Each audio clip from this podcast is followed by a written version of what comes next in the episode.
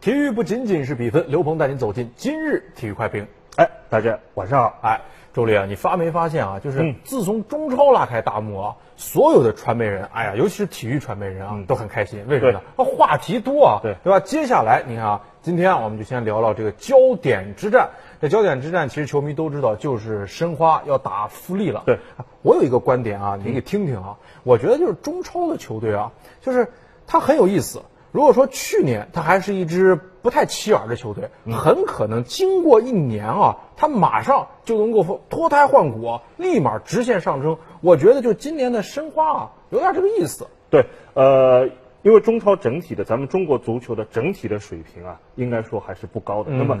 主宰一支球队一实力的这个根本性的因素啊，我觉得还在于一支俱乐部队的资金投入和外援的水平啊，引指指导了这个指引了这个球队整体的方向。那么对上海申花这支球队来说，上上个赛季可能他们在这个整呃球队整体，因为这个绿地集团刚刚接手嘛，所以整个处于一个过渡期。那么这个赛季，我觉得，呃，经过上个赛季的打磨以后，申花队整个已经有了一个强队的样子。第一轮比赛打完以后，啊，目前是排名联赛第一。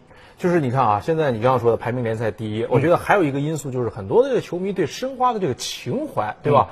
这两个事儿再加上申花大头笔的大手笔的投入，这三个事儿加起来呢，很多人就觉得啊，哎呀，今年申花是不是？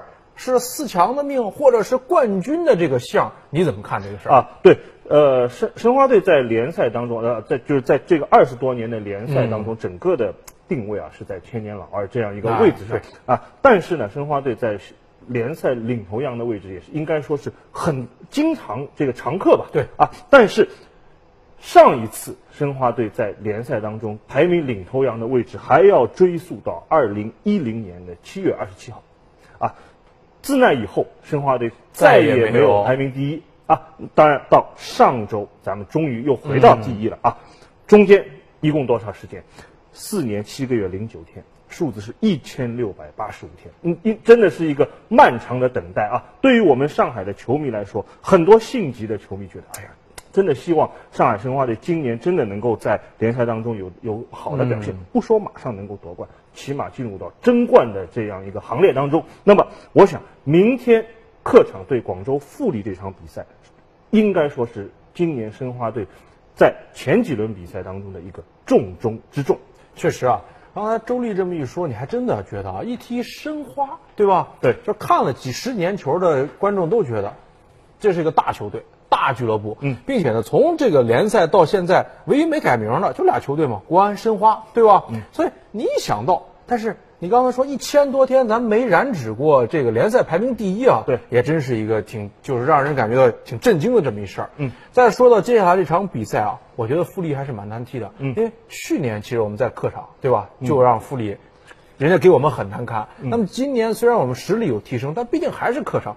那远赴客场，好像尤其是客场，申花都踢的不是太好。对，呃，为什么说呃广州富力队是今年申花整个联赛的一个风向标呢？因为上个赛季广州富力队的成绩是联赛第三名。嗯，对。然后他们是获直接获得了一个亚冠的这个资格赛的名额。那么上个赛季申花主客场对广州富力两场比赛都没有占到什么便宜。对，主场是零比零战平，客场是零比四输利失利。而且呃在那场比赛当中进四个球的这个。队员一个是这个尼日利亚的前锋阿隆和这个摩洛哥的哈默德，嗯，目前还都都在广州富力队的阵中，只有哈维是到了这个上港，所以说这个这个对申花队来说啊，富力是一个这个非常难对付的对手。但是我听你这个意思来讲，就是申花已不是昔日的申花，但富力还是去年的富力，呃，基本上富力还是很强的，没怎么变过。嗯，所以我们接着说这场球呢，我们给的观点就是还是比较难踢的。一是富力是强队，二是客场，但申花有他自己的优势。我觉得今年啊，申花有点脱胎换骨的这个感觉是什么呢？就是我觉得申花的进攻线啊极为强大，这个火力特别的强。嗯。呃，我想是这样啊，这个第一场六比二战胜上海申鑫队啊，虽然上海目申花队目前的成绩是排名第一，但是这场比赛的结果还不能完全说明问题，还不能证明申花队就已经是一支不折不扣的强队了。你只有在广州富力这样的排名联赛前三名的球队身上啊，起码我觉得能够获得一分。啊，才能够真真正的体现申花队的价值。不过呢，啊，这场对这个第一轮的比赛，尽管申花队是大比分获胜，但是在比赛当中还是暴露出一些防守端的一些问题啊。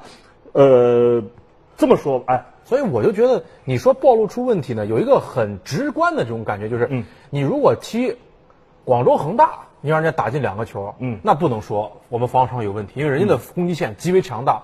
像申鑫，其实他的目标是保级。你让申鑫打进两个球，从一一定的这个侧面上来讲，就是我们的防守，我觉得还是有一些问题的。对，呃，申花队今年是对这个整个的中后场进行了重新的组合。应该说，从第一场比赛的表现来看，这个苏祖和李建斌组成的中卫组合啊，还是不不管是经验还是能力，在中超当中还是呃有一定的特点的。那么相对来说，我们的中场防守。啊，稍微有一点薄弱啊。当然，你说像莫雷诺也好像王晕也好，他们也是非常，应该说在中超属于是顶级的这个中场选手，但是他们不是这种纯防守的后腰球员。所以，呃，申花队在第一场比赛当中，很明显在后腰这个位置上，尤其是在防守这个位置上，硬度是不够。我特别同意周毅的看法，我觉得像王晕和莫雷诺这样的球员，都是属于那种啊，脚下有活。很有灵气儿的球员，嗯，他不是那种纯粹意义上的就是干脏活累活的，嗯，跑不死的这种球员。所以呢，就是对于这个吉洛来讲呢，就是目前第一场比赛我们呈现出的就是攻强守有点问题的这个局面啊，他还是要有办法去调整的。但是吉洛，我感觉就是一些比赛我们看下来，这教练还是有一套。嗯，呃，第一场比赛，呃，对申鑫这场比赛，呃。比赛的过程当中，吉洛对呃是场上的这个位置啊，已经做了一些调整。下半场他换上了王寿挺和邓卓翔啊，和王云组成一个三后卫。对对对啊，我觉得从他这个换人当中已经看出来，就是呃吉洛对自己的这些球员的这个场上的特点已经有所了解。当然，我觉得不管是王寿挺也好，不管是邓卓翔也好，呃，他们都是在国内来说也是相当。出色的中场球员，呃，至于是用王云一个单的这个防守后腰，还是用这个王云加王寿挺，或者是王云、王寿挺和邓卓翔一起上，那么对吉洛来说也是面临一个考验。也就是说，对在客场越秀山客场打广州富力，到底是整个球队是采取一个攻势，还是呃相对来说我收一下，收一些啊，平衡一下攻守？那么呃，这个要明天我们在比赛当中来。就一探究竟了，对吧？但我觉得就是说，呃，其实从长远来讲，足球的规律必然是这些年发展的规律，就是你看，从原来的什么九前锋，对吧？啊，大量的攻击到现在，就是它都是讲究一个前后场的平衡。嗯，这是一个长远的发展，因为一个强队它必须是这样的。嗯，但申花是不是也有一样的？就是所谓，联赛已经在即了，你去调整它是一个漫长的时间。如果比如碰上很强的对手，你如果在这个调整的过程当中，你觉得整体的平衡啊不够。可不可以这样呢？嗯，我现在攻击线那么强大，嗯，我不管对手是谁了，嗯，那我就去攻出去，嗯，就大家比进球嘛，对吧？我能够进五个，你能进四个，对吧？就双方我他丢五个，我丢四个，我还是能赢。这个办法是不是也是一个办法？就是我打他。刘鹏，你说的这种思路呢，我觉得也未尝不是一种，我也未尝不是一种思路啊。比如说像这个，不管是皇马也好。这个巴萨也好，如果你的攻击线真的是强到一定的呃程度的话，确实在防守端可以少少少思考一点。但是呢，毕竟来说，上海申花队的这个进攻实力是不是已经达到像这个那个程度这个欧欧洲这些强队的程度？那么呃，另外一个呢，我想呃，申花队的主教练吉洛啊，他内心我觉得未始。没有这样的想法啊！从申花最终这个最后一个内援的名额，原来跟着申花呃一起集训了很久的这个辽宁的这个秦升啊，其实他是一个纯防守的中场球员，但是最终吉洛是没有用秦升，而是签了邓卓翔啊。大家知道邓卓翔的进攻实力，包括他的这个脚法各方面，要比秦升，他他和秦升相比，他是一个相对偏重进攻的球员。那么从这个这个引援来看，可能从吉洛的内心，他还是把申花队定义在一个以攻为主这样一个定位上。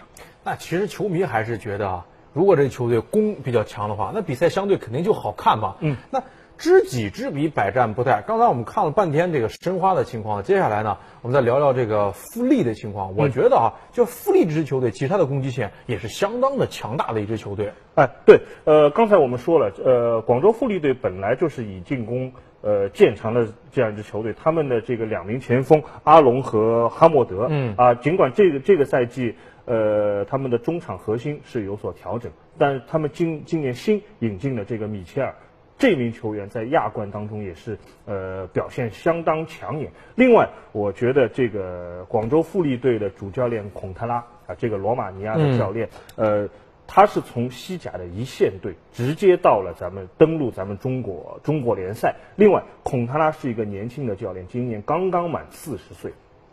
他的足球思想非常现代，完全和目前这个欧洲的这个主流的联赛是接轨的。那么，我想，孔特拉和吉洛在联赛当中的斗法，我且不说这个比赛的这个真正的技术含量有多少，但是战术的含量完全是欧洲级的。